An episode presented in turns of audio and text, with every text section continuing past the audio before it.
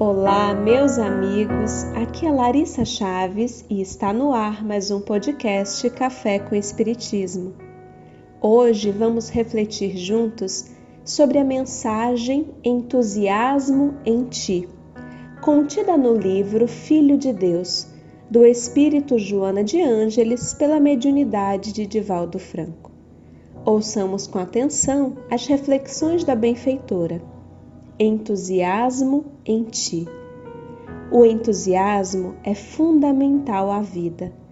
É como o sol que a tudo fecunda. Sem ele, descolore-se a paisagem e pairam as nuvens que obstaculizam a irradiação da claridade do conhecimento. Torna-se necessário por ser estimulante e renovador.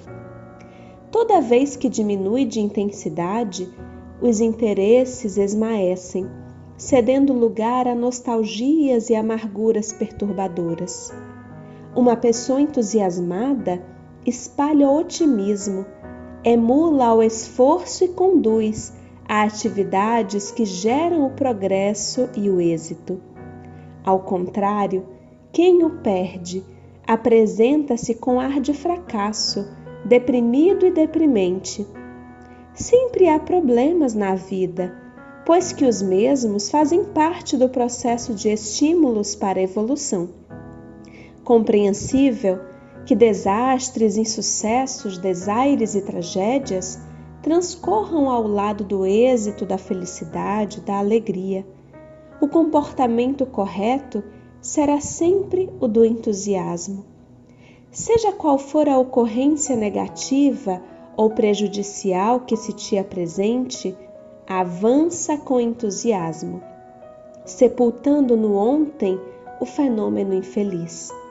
Recordar desgraças é vitalizá-las, fixando-as nos panoramas mentais e fazendo-as prolongar os seus efeitos funestos sobrevivendo a quaisquer acontecimentos negativos, entusiasma-te com a oportunidade de prosseguir, não evocando o antes sucedido e apenas pensando no amanhã feliz.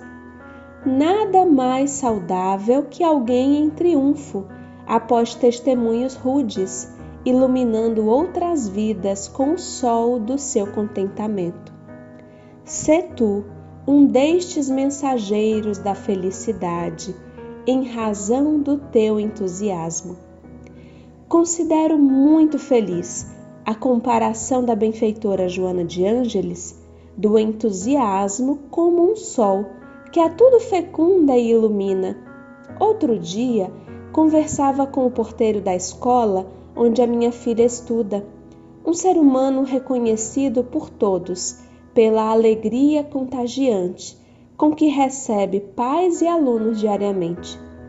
Conhece todas as crianças pelo nome, mesmo não sendo uma escola com poucos alunos. O entusiasmo e a leveza dele chegam a ser tão contagiantes que alguém teria dificuldades em cogitar dos seus problemas. Pois estava eu na correria do dia a dia aguardando a filhota e conversando com ele, quando entramos no assunto família, filhos e trabalho. Sabe quanto tempo essa pessoa cheia de entusiasmo leva todos os dias para deslocar-se até o trabalho e vice-versa? Três horas. Três horas de ida e três horas de volta. Provavelmente você conhece muitas pessoas que passam por essa mesma experiência todos os dias. Talvez você seja uma delas, mas conseguir fazer isso todo santo dia e manter o entusiasmo no trabalho é realmente algo que encontramos em poucos. Ocorre que passar o dia mal-humorado ou estressado com todos, em função dessas mesmas três horas, não fará com que elas diminuam. Na verdade, a forma como encaramos essas circunstâncias desafiadoras do cotidiano pode piorar ou melhorar o restante do dia.